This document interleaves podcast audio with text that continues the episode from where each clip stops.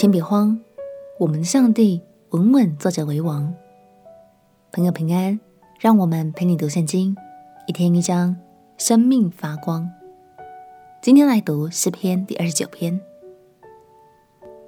这是大卫所作的一首赞美诗，也属于诗篇中最早期作品。大卫借着大自然中的景象，来诉说上帝的伟大和全能。并且七次提到了耶和华的声音。其实圣经中有许多次都描述上帝的声音，就像雷声一样，令人震撼有威严。今天就让我们从大卫的赞美诗中领受上帝的荣耀与大能吧。一起来读诗篇第二十九篇。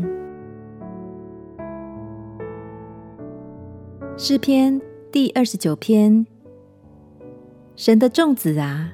你们要将荣耀、能力归给耶和华，归给耶和华；要将耶和华的名所当得的荣耀归给他，以圣洁的装饰敬拜耶和华。耶和华的声音发在水上，荣耀的神打雷，耶和华打雷在大水之上。耶和华的声音大有能力，耶和华的声音满有威严。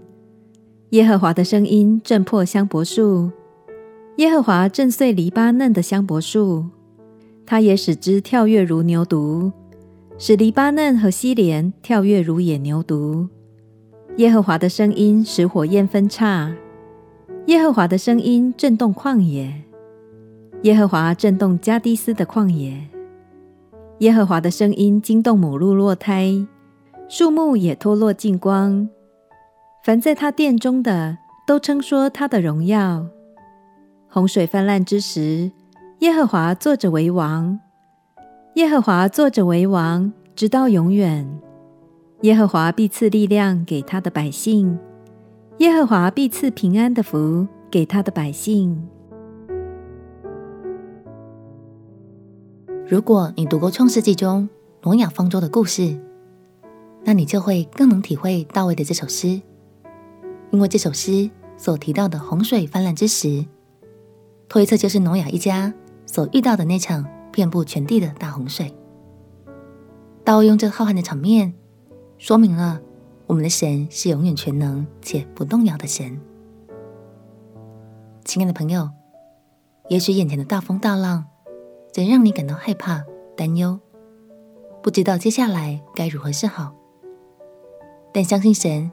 今天就要亲自来安慰你，在这场风浪中，他坐着为王，他必赐力量给你，也必赐平安的祝福给你。